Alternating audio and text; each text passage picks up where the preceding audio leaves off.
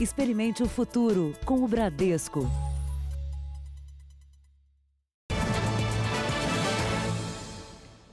Olá, boa noite. Boa noite. O Brasil ultrapassou a marca dos 100 mil mortos pela Covid-19 e dos 3 milhões de casos. Na edição de hoje, você vai ter a cobertura completa com as informações mais recentes da pandemia. Antes, mais uma reportagem sobre um problema constante no país: a violência urbana. Três PMs foram mortos em São Paulo depois de uma abordagem. Dois soldados e um sargento assassinados por um homem que se passava por policial civil. Na viatura, marcas de tiros e vidro estilhaçado. Foram 18 cápsulas de balas encontradas pelos peritos que passaram a manhã de sábado analisando o local do crime, uma avenida na zona oeste da capital paulista. Segundo a polícia, os PMs faziam ronda na região quando viram suspeitos abordando uma moto e decidiram se aproximar. Eram 5 horas da manhã. A viatura da PM parou atrás do carro branco. Um dos suspeitos se apresentou como policial civil entregou uma arma e a carteira funcional falsa. Enquanto os PMs checavam o documento, o homem sacou uma segunda arma e começou a atirar. Os policiais reagiram e também atingiram o criminoso. Os quatro morreram. O sargento José de Oliveira Júnior, de 37 anos, deixa uma filha e a esposa grávida de gêmeos. O soldado Vitor Rodrigues da Silva, 29 anos, deixa a esposa grávida. A terceira vítima é o soldado Celso de Menezes Júnior, de 33 anos. Esta é a carteira funcional apresentada por Cauê Doreto de Assis, de 24 anos, que era empresário e não policial civil. A Secretaria de Segurança Pública de São Paulo informou que o documento é falso. O caso está sendo investigado pelo Departamento de Homicídios da Polícia Paulista. O acompanhante de Cauê é o único sobrevivente do tiroteio e está preso. Vitor Mendonça disse que ele e o amigo tinham bebido, que Cauê se exaltou com a abordagem policial e começou a atirar. Ainda não há informações sobre se ele tinha ou não porte de arma. Neste vídeo feito na delegacia, Vitor diz não ter entendido o que aconteceu. Eu não entendi nada do que aconteceu. Está acontecendo, né? Porque a gente estava meio pilhado, não sei se tinha alguma coisa com a arma, No ano passado, Cauê se envolveu com um policial militar devido a uma dívida que tinha. Segundo o boletim de ocorrência, o PM o ameaçou.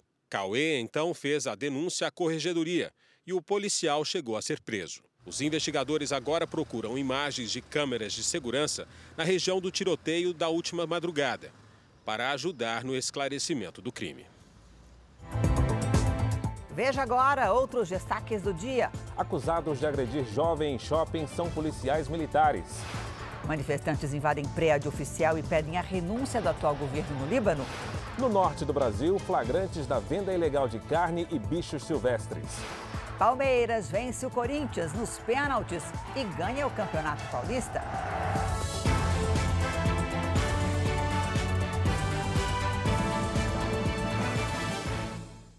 Oferecimento App Bradesco, reinventando para ficar do seu jeito.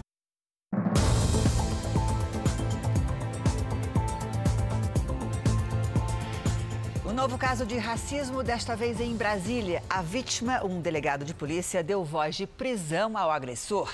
O homem tentou fugir, mas acabou detido e vai responder por injúria racial. O caso aconteceu num bairro nobre de Brasília. O delegado da Polícia Civil do Distrito Federal foi com a filha de 15 anos até esta lanchonete. Como a fila do drive-thru estava grande, eles entraram para fazer o pedido no balcão. A adolescente esperou num canto da loja. Para chegar até a filha, o delegado Ricardo Viana passou por um cliente que estava sem máscara. O policial conta que, neste momento, o homem de 35 anos o empurrou, xingou de macaco e disse que o pegaria. Ele continuava xingando, as pessoas tentando separar. E quando eu estava saindo, ele novamente me chamou de macaco, falou que eu não passaria por ele, senão ele ia me pegar. E foi um momento que eu refleti bastante sobre aquele ato. Não agi como policial, eu estava ali como cidadão, mas dei ordem de prisão para o indivíduo, me identifiquei como policial e ele resistiu àquela ordem e saiu correndo da lanchonete. A polícia militar encontrou o agressor e o levou à delegacia, onde foi preso por injúria, injúria racial, contravenção de vias de fato e porte de drogas, porque foi encontrada maconha no carro dele. Estou muito consternado com toda essa situação e eu não poderia me calar nesse momento. As minhas filhas, pelas minhas filhas, pelos meus pais, pelos meus irmãos e todos aqueles que acompanham minha trajetória, mas eu relato a vocês que nós vivemos um racismo estrutural. O racismo está entranhado em todas as classes sociais e eu convivo com isso desde que eu sou menino. Dois policiais militares foram identificados como os agressores de um entregador num shopping do Rio de Janeiro. O jovem tinha ido trocar um presente que comprou para o Dia dos Pais. Ele foi imobilizado, como se fosse um assaltante. Um dos vigilantes do shopping prestou depoimento no início da tarde. É ele quem aparece uniformizado e viu de perto a agressão sem oferecer ajuda. Ele falou que logo depois, é, que as imagens não mostram todos os fatos, e logo depois ele interviu tentando ali é, conter os policiais que praticavam aquela violência. As imagens registraram um momento em que o jovem de 18 anos foi abordado por dois homens em uma loja de departamentos de um shopping na zona norte do Rio. Um deles o segurou pelo braço. O rapaz tentou escapar, mas foi puxado pelo casaco e levado para a escada de emergência, onde as agressões continuaram. Matheus Fernandes trabalha como entregador e tinha ido trocar um relógio que comprou para o Dia dos Pais. De acordo com a polícia, os dois agressores são policiais militares, um deles do batalhão de choque. Eles também são contratados de uma empresa terceirizada para fazer o trabalho de segurança do shopping e teriam confundido o Matheus com um assaltante. Os dois podem responder por racismo e abuso de autoridade. Os policiais militares deveriam ter se apresentado hoje à delegacia, mas não compareceram. Eles já vinham seguindo o rapaz no shopping que chegou a filmá-los antes da abordagem. Mateus voltou a ser ouvido pela polícia, dessa vez acompanhado pelo advogado. Ele disse que vai entrar com uma ação contra o shopping e a loja onde a agressão começou. Está configurado que né, o, eles eram seguranças tá, do shopping e o segurança também já sabia que eles eram seguranças da paisana. Isso, agora eu vou ficar mais tranquilo. Se Deus quiser passar o dia dos pais junto com ele e ficar a tarde na paz. O shopping informou que os agressores não fazem parte do quadro de funcionários e que apura os fatos para tomar as medidas necessárias. A loja onde a vítima foi abordada diz que os seguranças não são colaboradores ou prestadores de serviço da empresa e já se colocou à disposição da vítima e das autoridades para ajudar na investigação. Há um ano, o Estado do Rio tem uma secretaria de atendimento exclusivo para quem sofreu ou teve alguém próximo vítima de violência. A missão é ajudar as vítimas a superar o trauma. Cada passo de Andréa é resultado de um longo processo. Uma luta para superar a dor de ser viúva. Ele falava: se eu tivesse que casar com você dez vezes, eu casaria porque eu sou super feliz com você. A gente vivia muito bem. A notícia de como o marido foi morto deixou Andréa ainda mais abalada. O policial militar José Luiz Vanderlei teve o corpo carbonizado dentro do carro no ano passado. O casal estava prestes a adotar uma criança. Eu tenho que analisar se eu ainda vou querer seguir com esse passo. Né? Porque uma coisa é você ter alguém com você para criar uma criança, outra coisa é você sozinha. Ela agora recebe assistência da Secretaria de Vitimados do Estado do Rio a única no país que trata exclusivamente de pessoas que convivem com os efeitos psicológicos causados pela violência. Por mais que a gente tente acolher, a gente faça um acolhimento, um acompanhamento, é muito difícil, né? A pessoa ela aprende a, a conviver com aquilo, mas é algo que fica na memória, que fica marcado, né? Em um ano, a secretaria já fez mais de 600 atendimentos, quase 300 para agentes de segurança.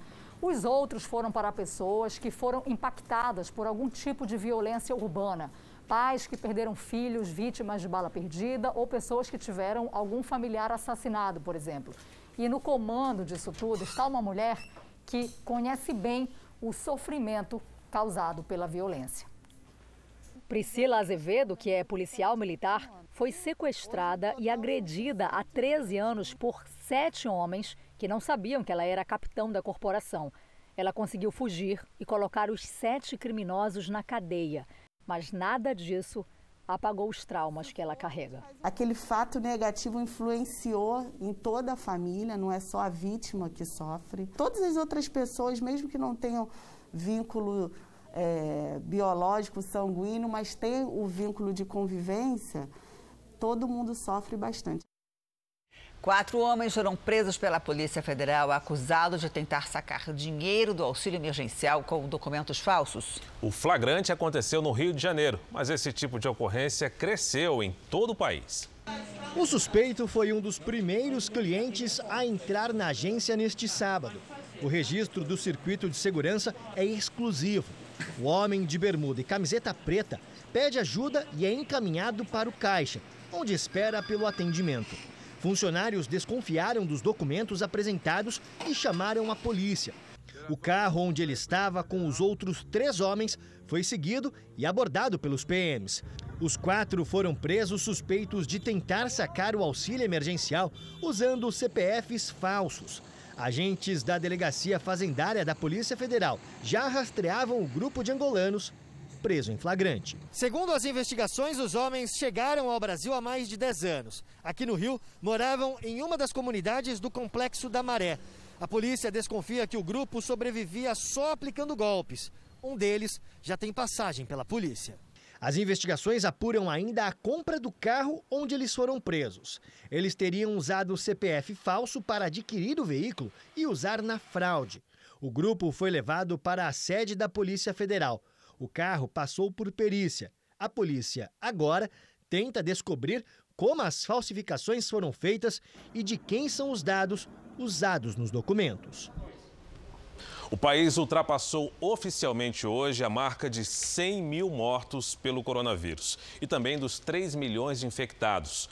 Segundo o boletim divulgado hoje pelo Ministério da Saúde, agora são 3 milhões 12.412 casos, com 100.477 mortes, 905 nas últimas 24 horas. Ainda de acordo com o boletim, 2 milhões 94.293 pacientes estão recuperados e 817.642 seguem em acompanhamento. Agora atenção, o Ministério da Saúde informa que a Secretaria de Saúde do Paraná está revisando os dados no estado. Alguns dos números de hoje podem sofrer ainda alteração.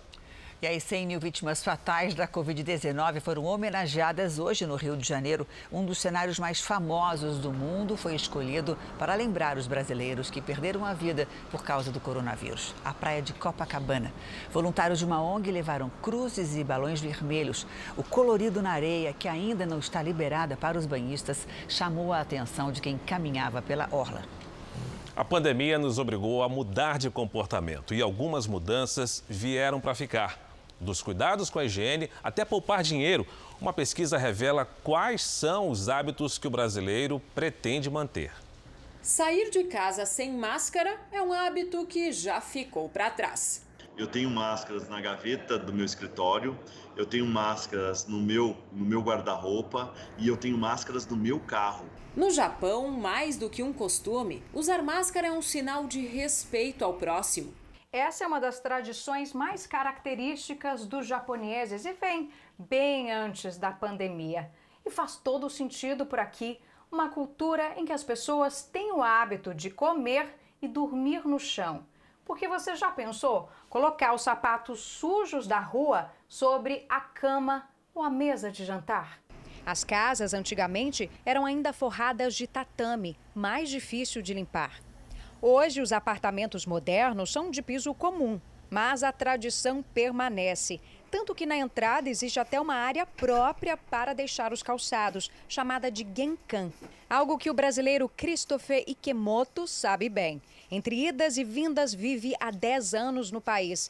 Mas ele conta que já tinha esse costume quando morava no Brasil. Meus amigos achavam meio estranho, assim, de tirar sapato. Mas depois que explica que no Japão a gente faz assim, estado, Aí o pessoal já entende, acha até melhor Na cozinha, em um local de fácil acesso, fica o estoque de máscaras e álcool gel. A Genária mora no Brasil, mas também tem o costume de tirar os sapatos. Limpo o celular, lavo a capinha, que ela é plástica, tiro o óculos, já lavo o óculos e o brinco de imediato. Logo após o banho, eu já faço isso. Novas práticas de higiene trazidas pela pandemia que, parece, vieram para ficar. Lavar bem as frutas e verduras já era um hábito de muita gente, mas quem ia imaginar que um dia teria de higienizar também todos os produtos trazidos do supermercado? Bom, né? Agora que isso também virou rotina em muitos lares, quase a metade dos brasileiros não pretende mais abandonar. E para os especialistas, essa aqui é uma excelente forma de evitar a transmissão não só do coronavírus, mas de muitas outras doenças. Toxoplasmose, existe a leptospirose, existe as hepatites, principalmente a hepatite A por transmissão por essas contaminações ambientais. Guardar mais dinheiro, cuidar pessoalmente da limpeza de casa e cozinhar mais as próprias refeições também estão na lista dos afazeres que muitos brasileiros pretendem manter mesmo depois da quarentena. Exagero? Ou será que finalmente estamos aprendendo a cuidar melhor da nossa saúde? É um ganho que vem com essa pandemia, né? Fazer disso uma tradição, uma melhora na nossa qualidade dentro de casa, eu acho que isso vem para ficar. O Hospital Moriá de São Paulo faz parte de um consórcio de centros de pesquisa para verificar uma das sequelas mais comuns da Covid-19, a perda de olfato. Esse problema pode persistir mesmo depois da cura da doença. Mas olha só que boa notícia: tem tratamento. Infectologista Giovana fica frente a frente com o coronavírus todos os dias e no início de junho foi infectada estava com uns três dias de sintomas. Eu comecei a ter primeiro a perda do paladar, é, e ainda não tinha saído o meu resultado. Eu até então estava achando que pudesse, às vezes, ser só um resfriado, uma gripe. E no dia seguinte que eu tinha tido a perda do paladar, eu realmente perdi o olfato. Eu acordei, fui fazer um café e, estranhamente, eu não, não sentia o cheiro do café. Dois em cada três pacientes de Covid-19 têm essa mesma queixa, a perda de olfato. Mas ela não é parecida com um resfriado ou uma congestão nasal. Mesmo com o nariz seco, os doentes relatam simplesmente não sentir cheiro.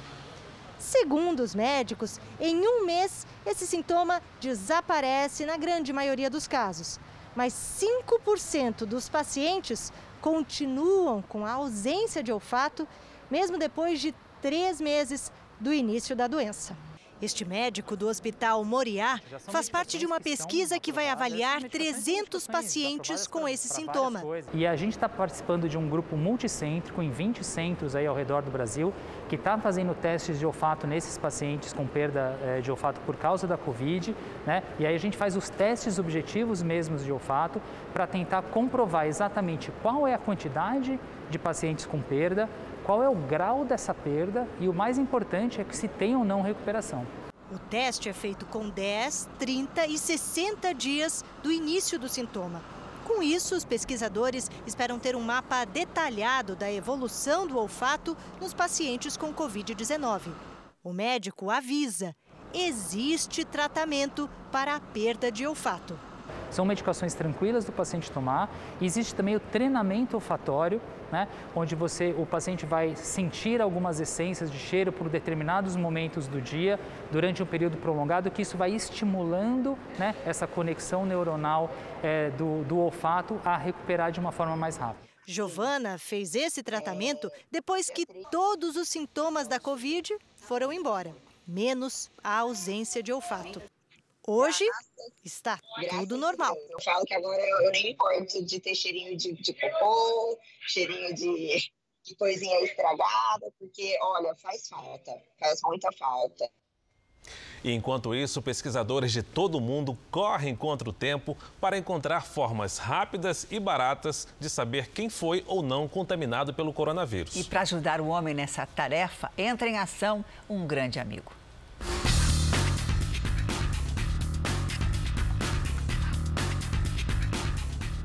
Eles já são famosos por ajudar no combate ao crime, identificar a presença de drogas, armas e participar de grandes operações em diferentes terrenos.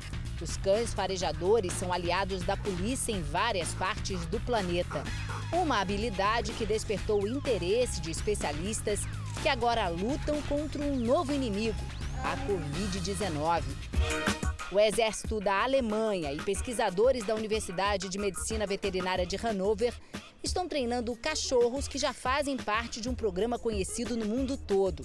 A ministra da Defesa alemã explica que os animais conseguem identificar pessoas infectadas não porque podem cheirar o vírus, mas sim os processos bioquímicos e as mudanças causadas pelo vírus. Depois de meses de treinamento, agora a meta é fazer com que os cães consigam diferenciar o vírus de uma gripe normal. Diferentes raças participam do processo. E se eles conseguirem farejar o vírus, recebem um agrado para o estômago. Treinamentos com cachorros que possam identificar o novo coronavírus também estão sendo realizados no Reino Unido. O objetivo inicial é que eles possam descobrir possíveis contaminados também nos aeroportos e, assim, dar mais segurança para o setor de viagens, um dos mais afetados pela pandemia. No Chile, autoridades planejam utilizar os cachorros também em locais de muito movimento de pessoas, como estádios, escolas e comércios. Já que, segundo os especialistas, os animais podem cheirar cerca de 250 pessoas em apenas uma hora e são capazes de identificar até mesmo os assintomáticos. Os responsáveis contam que esse tipo de trabalho não causa nenhum dano para os animais e que o risco de transmissão é praticamente zero. Além disso, a capacidade olfativa dos cachorros é 50 vezes maior do que do ser humano. Na área de saúde, existem casos de sucesso no uso de cães farejadores para identificar doenças como Parkinson e malária. Quem sabe logo logo a gente não tenha nesses cães mais um aliado no combate ao novo coronavírus. Seria ótimo, né? Veja ainda hoje no Jornal da Record: protesto, confronto e a invasão de um prédio do governo. Em Beirute, a tristeza dá lugar à revolta. E ainda, flagrantes da venda ilegal de carne e de animais silvestres no norte do país.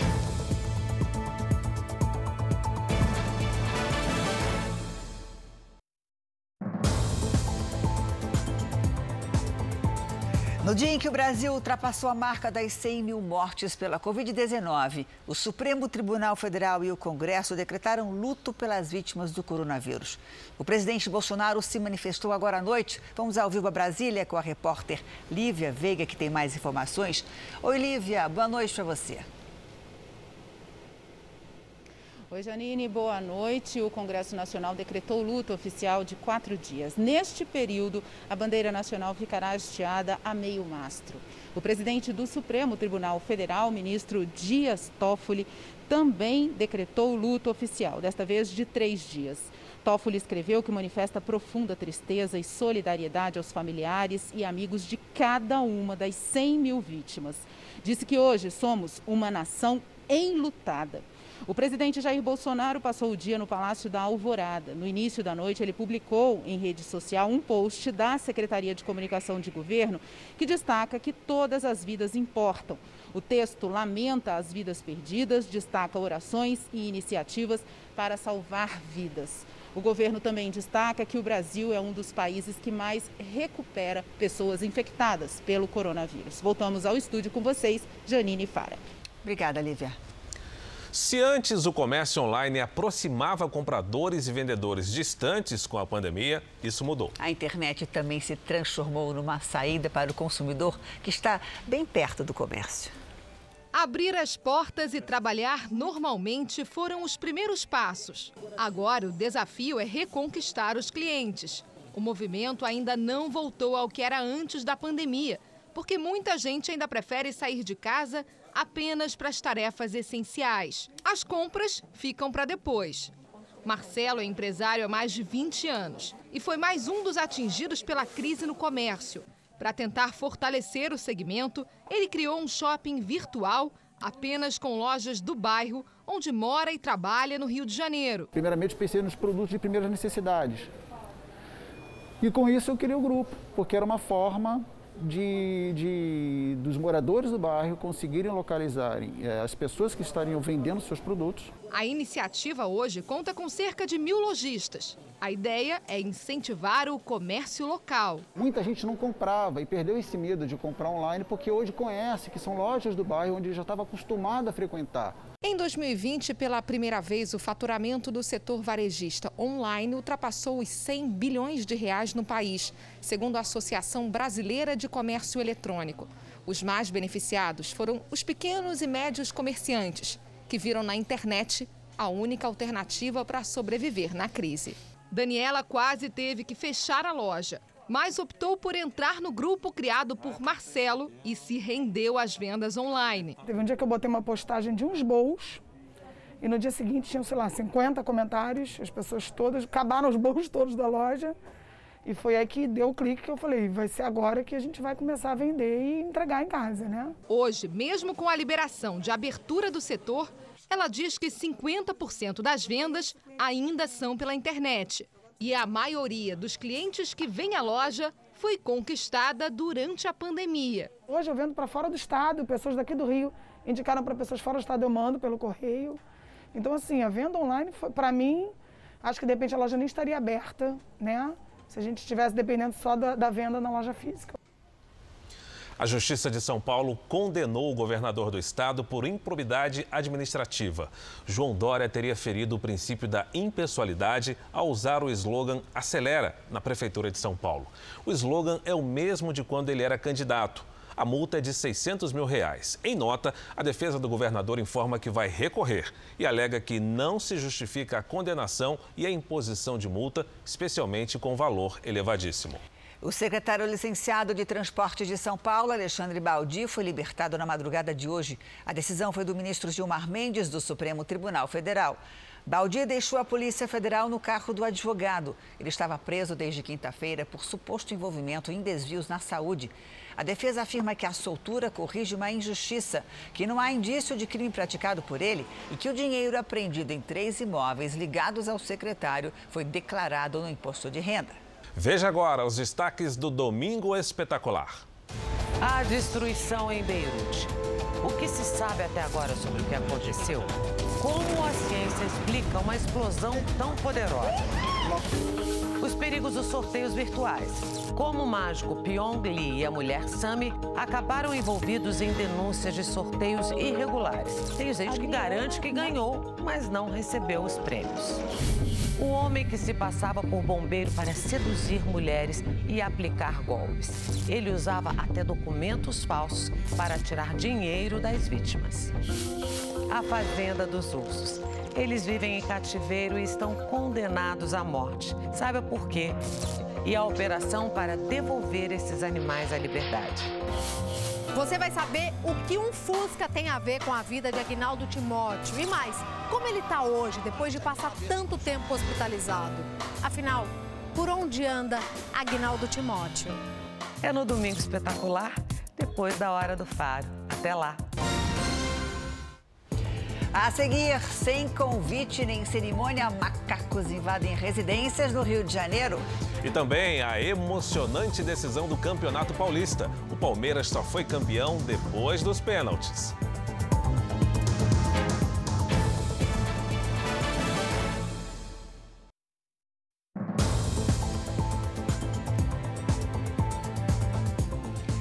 Dias depois da explosão que matou 158 pessoas em Beirute, a capital do Líbano tem sido palco de protestos violentos. Neste sábado, houve confronto entre manifestantes e policiais nas ruas da cidade. 200 pessoas ficaram feridas e um prédio do governo foi invadido. Nas ruas, a polícia precisou usar bombas de gás lacrimogênio. A dor pela tragédia deu lugar rapidamente à revolta por ela não ter sido evitada. Prédios foram incendiados e a sede do Ministério das Relações Exteriores foi invadida. Os manifestantes pedem a renúncia do atual governo. O primeiro-ministro do Líbano disse que a única saída para a crise é realizar eleições antecipadas e se propõe a deixar o poder nos próximos dois meses. As buscas por sobreviventes continuam. Segundo autoridades, pelo menos 60 pessoas estão desaparecidas. Autoridades revelaram que o vento e a chuva dificultaram o pouso do avião que se partiu ontem na Índia. As duas caixas pretas foram recolhidas. O resgate das vítimas durou mais de três horas. O número de mortos subiu para 18. Mais de 120 pessoas ficaram feridas, 22 em estado grave. 190 pessoas estavam a bordo do Boeing 737, que se partiu em dois durante a aterrissagem. Aqui no Brasil é cada vez maior o número de idosos em situação de rua nas grandes cidades do país. É o que revela uma pesquisa da Universidade Federal de Minas Gerais. Além da falta de moradia, essas pessoas sofrem com a solidão e com a violência. Seu Darcy, de 67 anos, decidiu sair de casa por problemas familiares. Foram 10 anos morando na rua, mas viu que não ter um teto era mais difícil do que se imaginava. Não pode morrer na rua, não. Ficar a velhice toda na rua, não, a gente tem que sair. Com a idade avançada, decidiu procurar um abrigo. Aí a gente tem, um, tem uma cama limpinha, tem um chuveiro quente, tem uma comida gostosa. Um estudo de mestrado da Universidade Federal de Minas Gerais mostra que a população idosa de rua tem crescido nas grandes cidades brasileiras.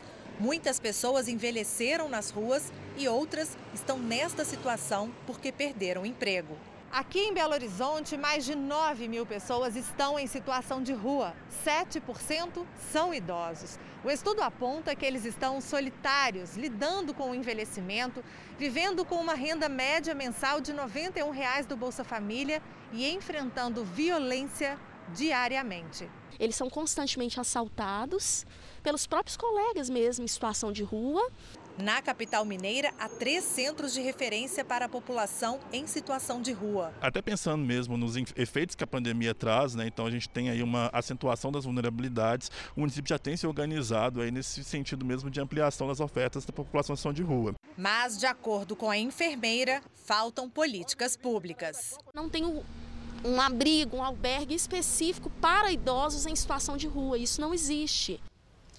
De janeiro a julho desse ano, o Ibama apreendeu quase 2 mil animais silvestres vendidos ilegalmente no país. A venda clandestina, muitas vezes pela internet, também é feita em feiras ao ar livre. O comércio é feito numa feira improvisada, no meio da rua. Diversas barracas oferecem vários tipos de carne de caça. Capivara, tatu, paca, viado. A quantidade impressiona. Nesta, a banca está cheia de carne de jacaré. Nesta outra, tem ainda carne de capivara. A carne é salgada para durar mais tempo. O valor é combinado na hora, sem receio, no meio dos clientes. O jacaré tá quanto? Só a mais está 18, e com o ossinho tá 15. E a capivara? Tá 12. A fiscalização não intimida, até porque os fiscais parecem achar tudo normal. Repare que um fiscal passa em frente às barracas e não faz nada. E quando pergunto ao vendedor se ele tem medo da fiscalização. Isso aqui é o ramo, não tem como. Não vai ficar a cidade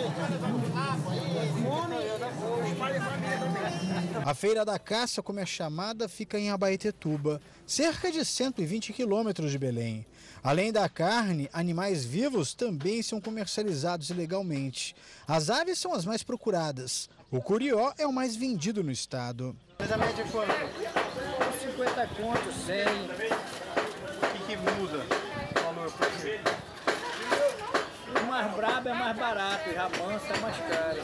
O Pará é um dos estados que mais apreende animais silvestres comercializados no país. São cerca de cinco operações por dia. Segundo o Ibama, no primeiro semestre do ano, o crime cresceu cinco vezes em relação ao mesmo período do ano passado, um aumento de quase 480%. O tráfico de animais perde apenas para os de drogas e armas e chega a movimentar até 10 bilhões de dólares por ano. Nesta semana, a Polícia Ambiental encontrou 25 jabutis no quintal de uma casa na região central de Belém. Os animais seriam vendidos para outros estados. A negociação geralmente é feita pela internet.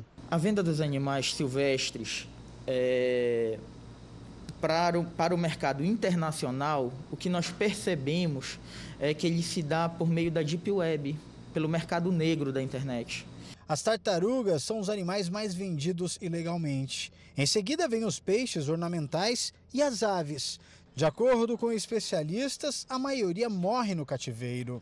A cada 100 animais capturados, eu posso dizer que 90% não chegam a seu destino final, a uma destinação, não sobrevivem. Em fevereiro, a Polícia Ambiental encontrou uma onça capturada e que seria enviada para fora do país. Os caçadores fugiram e o animal foi devolvido à natureza. Só existe a, a, a venda desses animais porque existe uma procura muito grande.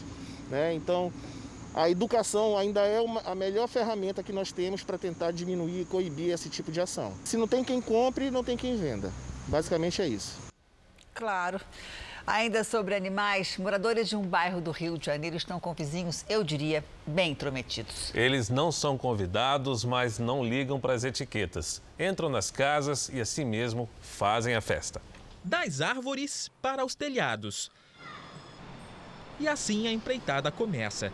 Para esse rapel animal, eles aproveitam encanamentos e cabos de antena. Aqui não deu certo, tinha gente em casa. Hora de subir e procurar outro alvo. Este foi flagrado calculando os passos. Ele sobe a grade, escala a parede, passa pela janela e observa se o esforço valeu a pena.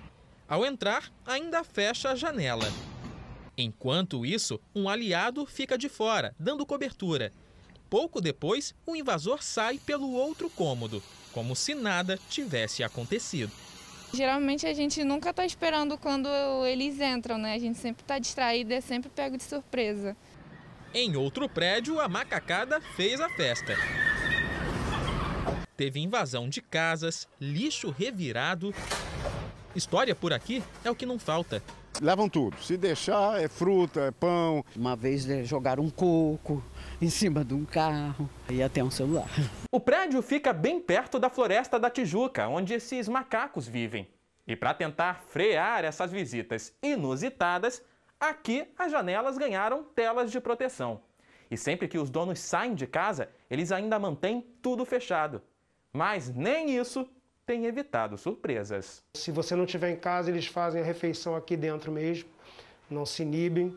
Já me deparei com, com achocolatado pela parede, derramando leite, café, enfim, pelo chão. A janela tem que estar sempre fechada, preferencialmente com ferrolho, né, com a tranca, porque se você deixar só encostado, eles conseguem afastar. Este especialista explica que os macacos deixam a floresta por causa da pouca oferta de frutas nessa época do ano.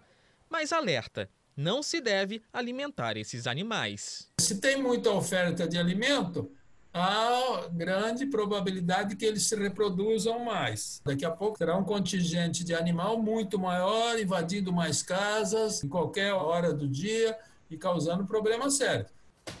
Enquanto isso, onde há frestas, as digitais ficam pelo caminho. É para lembrar que eles voltam em breve. Na verdade, o homem invadiu o habitat Com dos certeza. animais, né?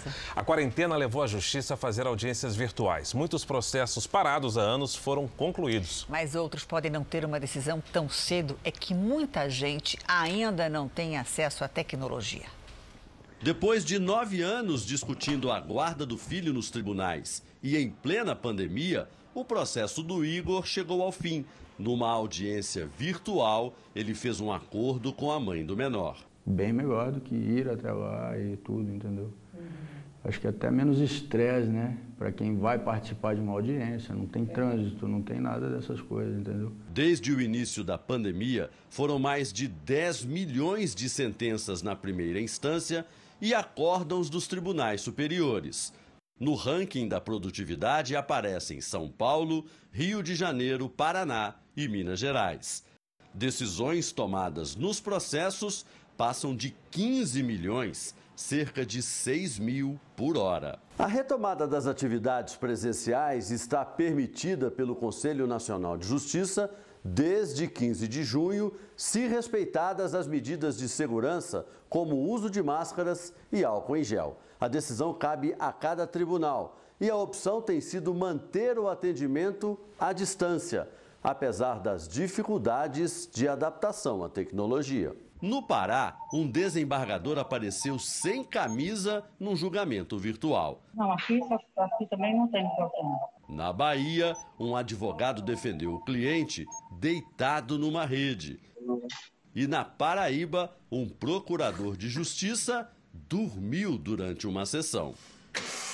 O mundo jurídico se adapta aos novos tempos, mas divide opiniões. A grande vantagem das audiências criminais é que você agiliza o processo de quem está preso. E o próprio deslocamento de um réu preso, isso daí eu creio que, que seja um facilitador, é, economiza os cofres públicos nesse deslocamento. Pouco tempo atrás tivemos uma audiência de instrução onde o cliente era muito simples, já de idade, é, muito pobre, ele não tinha condição nenhuma de participar dessa audiência de instrução. Não é só a questão do telefone, né? O telefone tem que ter os recursos para participar dessas videoconferências, né? Uhum. E, e o principal é a habilidade técnica para poder fazer esse procedimento. Em ofício ao Tribunal Superior do Trabalho, a OAB menciona que no país há gravíssimas restrições de acesso à tecnologia e sugere que ninguém seja responsabilizado em caso de problemas com a internet. Além disso, adverte que audiências virtuais podem gerar futura anulação de processos. A Justiça determinou hoje que Porto Alegre cumpra as regras do decreto estadual que limita dias e horários de abertura do comércio. A Prefeitura da cidade decidiu que, por causa do Dia dos Pais, seria possível deixar as lojas abertas por mais tempo. Fila na reabertura do mercado público. O acesso às lojas era reduzido, o que aumentou a espera.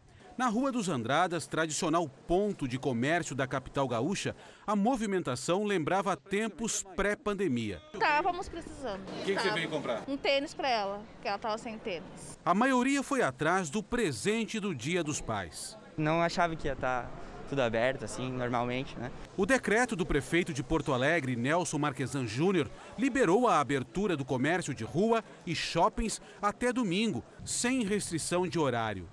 De acordo com a Prefeitura, a permissão para o funcionamento das lojas em horário liberado evitaria aglomerações, já que os consumidores teriam mais tempo para as compras. Nesta manhã, o Tribunal de Justiça do Rio Grande do Sul determinou que a capital cumpra o decreto estadual que limita o funcionamento do comércio não essencial das 10 às 16 horas e de sexta a sábado, com o fechamento obrigatório aos domingos nos municípios na bandeira vermelha, onde está Porto Alegre. O desrespeito ao decreto estadual é para atender às vendas do Dia dos Pais.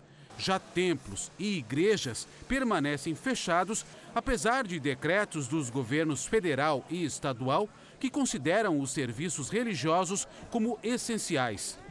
Diante do impasse, muitos lojistas ficaram sem saber qual determinação seguir e muitos permaneceram abertos. Está bem confuso, né? Então, mas como a gente está precisando, vamos aproveitar esse momento, que segunda-feira provavelmente a gente vai fechar de novo, então a gente vai fechar às 18 horas. Tínhamos conseguido autorização para funcionar em caráter é, excepcional para esses três dias, né? E agora, exatamente no meio da situação, recebemos esta péssima notícia. No fim da tarde, policiais militares e agentes do PROCON estiveram no centro e fecharam as lojas que permaneceram abertas depois das 16 horas. No começo da noite, a Justiça negou o recurso da Prefeitura, manteve o fechamento do comércio às 4 horas da tarde e proibiu a abertura das lojas no domingo. Para muitos brasileiros, ficou difícil honrar os compromissos financeiros por conta da pandemia. E um dos setores mais atingidos é o da educação. Em vários estados, há projetos de lei para que as escolas particulares ofereçam descontos no valor da mensalidade. Alain é agente de viagens em Salvador. Por causa da pandemia, teve a renda reduzida em 70%. A mensalidade da escola da filha de 10 anos foi uma das contas que ele teve que parar de pagar. Tentei no primeiro mês, consegui no primeiro mês honrar, mas ficou bastante apertado e eu não dei continuidade nos meses seguintes. Enquanto pais de alunos em todo o Brasil passam pela mesma situação, Projetos de lei buscam a concessão de descontos que possam facilitar o pagamento das mensalidades às instituições de ensino. Atualmente, 51 projetos de lei sobre o tema estão em tramitação nas assembleias legislativas, 33 na Câmara dos Deputados e 3 no Senado. Rondônia, Pará, Piauí, Ceará e Mato Grosso são os estados que já tiveram a lei sancionada, obrigando as instituições a darem desconto na mensalidade. Roraima teve o projeto de lei aprovado, mas aguarda a sanção do governador. Até a tarde desta quarta-feira, Rio de Janeiro, Paraíba e Espírito Santo também estavam com as leis estaduais aprovadas. Mas no Rio, a decisão foi suspensa pelo Supremo Tribunal Federal.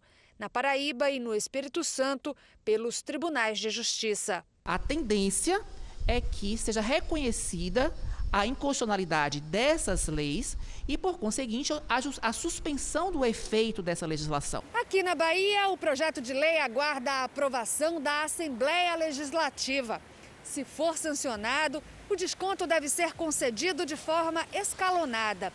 30% para ensino superior e educação infantil, 25% para ensino fundamental e 22,5% para ensino médio. As instituições de ensino alegam que nesse período não tiveram redução de custos. Nós temos um aumento entre 3,5% e 4% no custo. E implantar biblioteca virtual, laboratórios virtuais, comprar, aumentar a banda de internet nas unidades. Consumidores ainda enfrentam dificuldades para receber o reembolso de viagens canceladas por causa da pandemia. Gabriela comprou uma passagem aérea para Orlando, na Flórida, através de uma agência de viagens na internet. O voo foi cancelado devido à pandemia. E aí começou a dor de cabeça até conseguir que o valor pago fosse devolvido. Eu tentei diversas vezes entrar em contato, tanto por telefone quanto por e-mail. Todos os canais que tinham disponíveis eu tentei. E eu não conseguia, inicialmente, não conseguia de jeito nenhum. Eu acho que eu também só consegui porque eu fui muito tempo atrás, sabe? Eu não deixei esse esse isso passar em branco. Com a lei sancionada pelo presidente Jair Bolsonaro, as companhias aéreas passam a ter um prazo de até 12 meses, a partir da data do voo, para devolver o valor pago pela passagem. As regras valem para viagens entre 19 de março e 31 de dezembro de 2020. Os clientes podem optar pelo reembolso ou então por receber o valor em forma de créditos na companhia. Eles terão a integralidade do crédito, que poderá ser utilizado por eles ou por terceiros, a quem eles indicarem, no prazo de 18 meses da data do recebimento. As regras valem também para passageiros que não tiveram o voo cancelado, mas desistiram ou resolveram adiar a viagem. Se o cliente decidir receber o valor em forma de créditos, a mudança deve ser feita sem custos. Mas, se optar pelo reembolso, pode ter que pagar uma multa. O passageiro que optar pelo cancelamento uh, da viagem, ele se submete às regras da tarifa com o pagamento da multa correspondente ao contrato que ele realizou. No entanto, com relação a crédito, ele terá, se ele optar pelo crédito, ele terá a integralidade do crédito. A Denise tinha cinco passagens aéreas compradas e conseguiu que o valor pago fosse devolvido em forma de créditos na companhia. Eu deixei o crédito em aberto, agora vou esperar poder viajar novamente para poder utilizar esses créditos. Guilherme, que é dono de uma agência de viagens, acredita que ainda é cedo para falar quando acontecerá a retomada do turismo, mas está otimista. Eu vejo que estão tão angustiados para poder fazer as suas viagens, né? E então isso me dá muita esperança que o turismo vai voltar e vai voltar forte, sim. No R7.com tem uma entrevista exclusiva com um advogado da área do consumidor. Ele fala mais sobre os seus direitos ao suspender uma viagem aérea. O mercado de imóveis começa a dar sinal de recuperação, principalmente por causa dos juros baixos.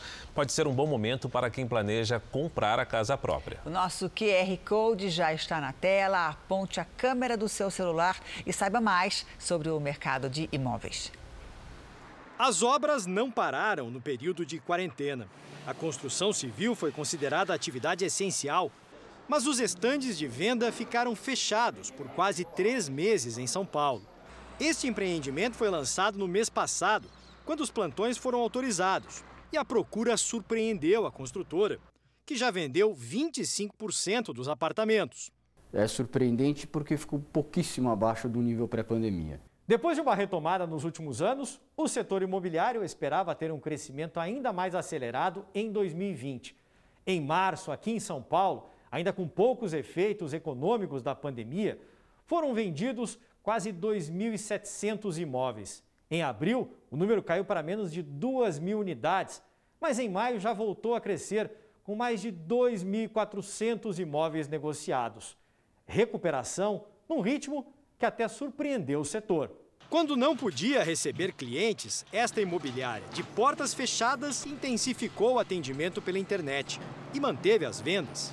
Agora, com os clientes de volta, o dono está otimista. 2019, dezembro, para 2020, janeiro, nós imaginávamos um crescimento de 30% para o ano inteiro de 2020. Mas, com essa retomada que está sendo diária, nós estamos calculando que ao menos empataremos com a mesma quantidade de imóveis que vendemos no ano passado. Para o setor, o que estimula a recuperação são os preços dos imóveis, que não acompanharam a inflação nos últimos anos, e os juros mais baixos da história nos financiamentos.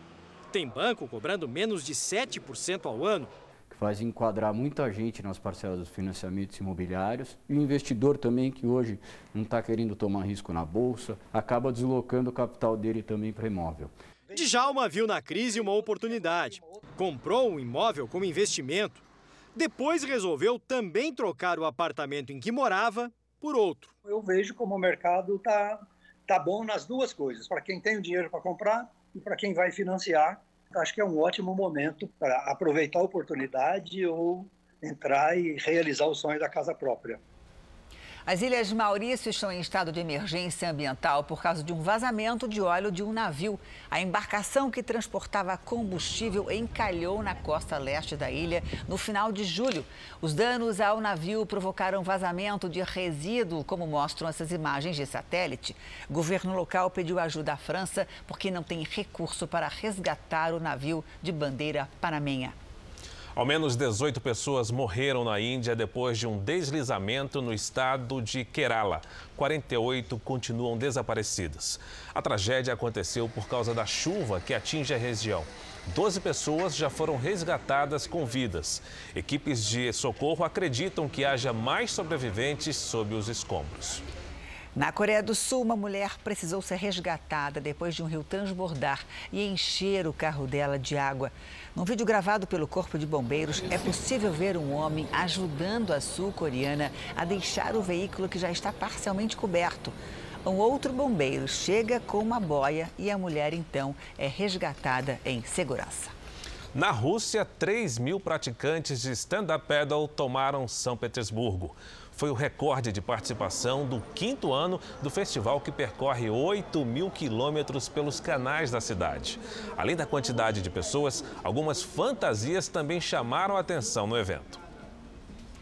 70 atletas olímpicos do Brasil voltaram a treinar mais longe do país. Eles estão em Portugal de olho nos Jogos de Tóquio, adiados para o ano que vem.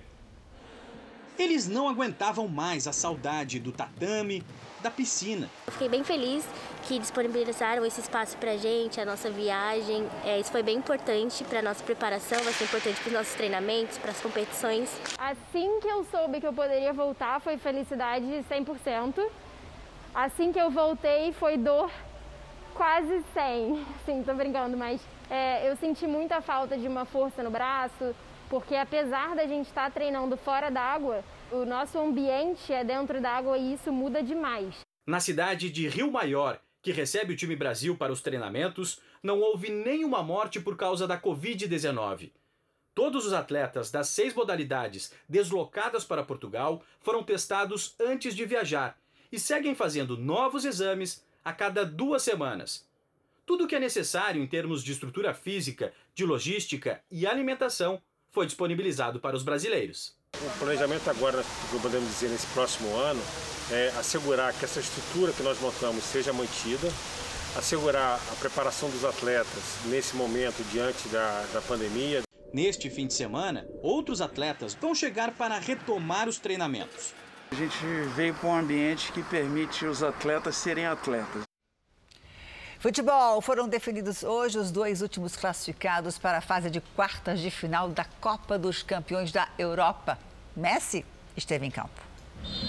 O time do argentino recebeu o Napoli em Barcelona e saiu na frente com o francês Langlais.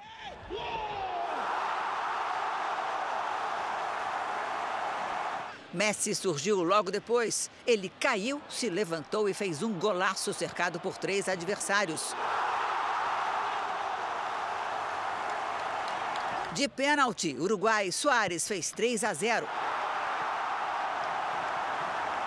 Insigne também de pênalti diminuiu para o Napoli e fechou o placar. Barcelona classificado 3 a 1.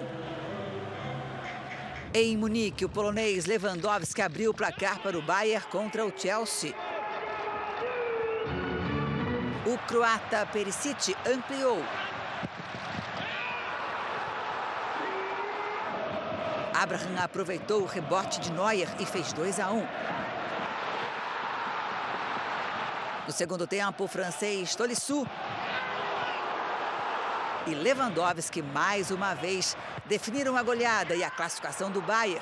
4 a 1 foi o placar final. Ainda na Europa, o meio-campista André Pirlo é o novo técnico da Juventus. Com isso, ele se torna mais um ídolo dos gramados a tentar a sorte no banco. Em São Paulo, Palmeiras e Corinthians decidiram o Campeonato Paulista. E no segundo jogo da final, depois de 12 anos, o Palmeiras, parabéns Palmeiras, foi campeão. Palmeirenses reunidos em plena pandemia. No entorno do estádio, policiais e uma equipe da vigilância sanitária fecharam bares onde havia aglomeração de torcedores. Jogando em casa, o Palmeiras começou pressionando. Nesse chute a queima-roupa de William, Cássio salvou o Corinthians. Num erro de Zé Rafael, Luan tocou para Jô. O atacante fez o gol, mas o árbitro já havia marcado impedimento. Gol para valer mesmo só no segundo tempo. Depois do cruzamento de Vinha, Luiz Adriano marcou de cabeça. Fogos e comemoração do lado de fora, que só terminaram no último lance da partida. Jô foi derrubado na área aos 50 minutos. Ele mesmo bateu e deixou tudo igual. A decisão foi para a disputa de pênaltis. Michel e Cantilho desperdiçaram para o Corinthians. E o jovem Patrick de Paula garantiu a conquista palmeirense. Foram 12 anos de espera até que um velho conhecido do torcedor reconduzisse o Palmeiras ao título de campeão paulista. Com mais essa nova conquista, Vanderlei Luxemburgo se torna o treinador mais vitorioso da história do clube, com oito títulos, um a mais do que Oswaldo Brandão. No mosaico 3D, a homenagem para o treinador que conquistou os últimos cinco títulos estaduais do Palmeiras. A conquista foi uma conquista difícil, importante e significa muito porque é, a temporada fica mais leve, né? Mas é, os jogadores têm que saber que não terminou, tem muita coisa para acontecer. Em Minas Gerais, um pai doa uma parte do fígado para salvar a vida da filha de um ano e vai comemorar o primeiro dia dos pais com a menina em casa. Foram três meses internada, lutando pela vida. Valentina, de um ano, passou por um transplante de fígado por causa de uma cirrose hepática genética. O estado dela agravou bastante e onde que eles decidiram que ela não poderia mais esperar, que ela teria que fazer o transplante. O transplante foi realizado no Hospital das Clínicas de Belo Horizonte. Segundo os médicos, o estado de saúde da criança era muito grave. Por ser um bebê de 6 quilos, as chances de conseguir um doador eram pequenas. Foi então que o pai decidiu ser o doador. Foi muito bom poder ajudar minha filha, né? Aí já ficamos mais tranquilos, né? Que precisava estar no filho de espera nem nada, né? Então ela tinha uma doença genética do fígado que com o transplante foi curada. Atualmente, 1.100 pacientes estão na lista de espera por um fígado no Brasil. 42 são crianças. A expectativa da equipe médica é que o número de doadores aumente para que outros pacientes tenham a mesma chance da Valentina. É uma felicidade enorme. Ela está bem melhor do que antes. É o desenvolvimento dela. Em datas festivas, como este fim de semana dos pais, ficar longe aumenta ainda mais a solidão imposta pela quarentena. Amanhã, muitos filhos vão ter que se desdobrar para compensar essa distância. A boa notícia é que tudo vai melhorar. De filhos a gente tá acostumado a abraçar todo mundo, sair pra se divertir, agora não pode, né? Nem ficar sozinho em casa. Dos pais. Não tem com quem conversar, não tem com quem você rir. Dos avós. Não posso sair de casa. O telefone ajuda a vencer a solidão, dos dois lados da linha. Oi, pai, tudo bom? Você tá bom, filho? Eu ia ligar pra você. Agora tem que ser assim, só por telefone, na rua mesmo. Normalmente, o Ricardo, ele chegava e vinha na casa dos pais umas três, quatro vezes por semana, ajeitava a casa. E agora, ele tenta ligar, mas às vezes o pai nem escuta, porque está longe do telefone. É. Vamos tentar encontrar e ver se ele vai aparecer aqui na sacada hoje. Tá bem? Na véspera do Dia dos Pais, a visita foi assim. Eu vou mandar uma cesta de café da manhã para ele e por telefone eu fiz Dia dos Pais. Mas nem sempre a tecnologia dá conta e ainda tem as limitações da idade. Seu Albano tem dificuldade com o telefone, já não escuta tão bem quanto antes. É comum, numa fase como essa, os filhos receberem a visita de outros sentimentos, à medida que o distanciamento se prolonga o filho de alguma maneira se sentir culpado e querer resolver isso. É impossível. Essa é a passagem de vida do pai, da mãe, ele como filho, como filha. Não tem muito o que fazer, ele só pode estar próximo e dizer: se precisar de mim, estou aqui. Para nos proteger e preservar a saúde daqueles que tanto queremos bem, gerações diferentes aprenderam, no peso da distância física, o significado mais profundo da palavra solidão. Tem dias que bate saudade, dá uma tristeza por não estar tá, não tá perto. Rafaela mora longe dos pais há dois anos e meio. A distância entre São Paulo e Santa Catarina nunca separou tanto quanto o isolamento imposto pela quarentena. Essa distância trabalha fisicamente. A gente se fala praticamente todos os dias, por vídeo, por mensagem. A gente tenta manter a conexão que tinha quando a gente se via todos os dias. É que a solidão, aquele sentimento que já conhecemos faz tempo, parece ter se intensificado nos últimos meses. Pega muita gente de jeito em datas especiais, como no domingo do Dia dos Pais. Isso é ser potencializado nesse momento de exceção, que de fato não podemos sair de casa. Você pode ligar, você pode enviar mensagens em alguns casos, não são excessos, são aquilo que a gente transmite pela nossa intenção. Por hora, e tomara que por pouco, o Dia dos Pais do seu Ângelo, pai da Rafaela, não vai reunir a família inteira, como de costume, de tradição. Vai ficar na memória o último e emocionante encontro com os pais em janeiro, de surpresa. Tempo bem aproveitado a todo instante, uma reserva de amor que pode até não vencer a solidão, mas traz esperança de que ela seja passageira. Eles estão juntos comigo, independente de, dessa distância, ele está perto o tempo todo. Essa pandemia, num lado, ela ajudou. Ela fez a pessoa enxergar o que ela não enxergava antes. O Jornal da Record termina aqui. A edição de hoje na íntegra e também a nossa versão em podcast estão no Play Plus e em todas as nossas plataformas digitais. Continue com Cidade Alerta. Boa noite para você. Para um feliz Dia dos Pais para você e para os pais que estão em casa também. Obrigado. Para você, uma boa noite. Ótimo Dia dos Pais e ao meu pai também. Até logo.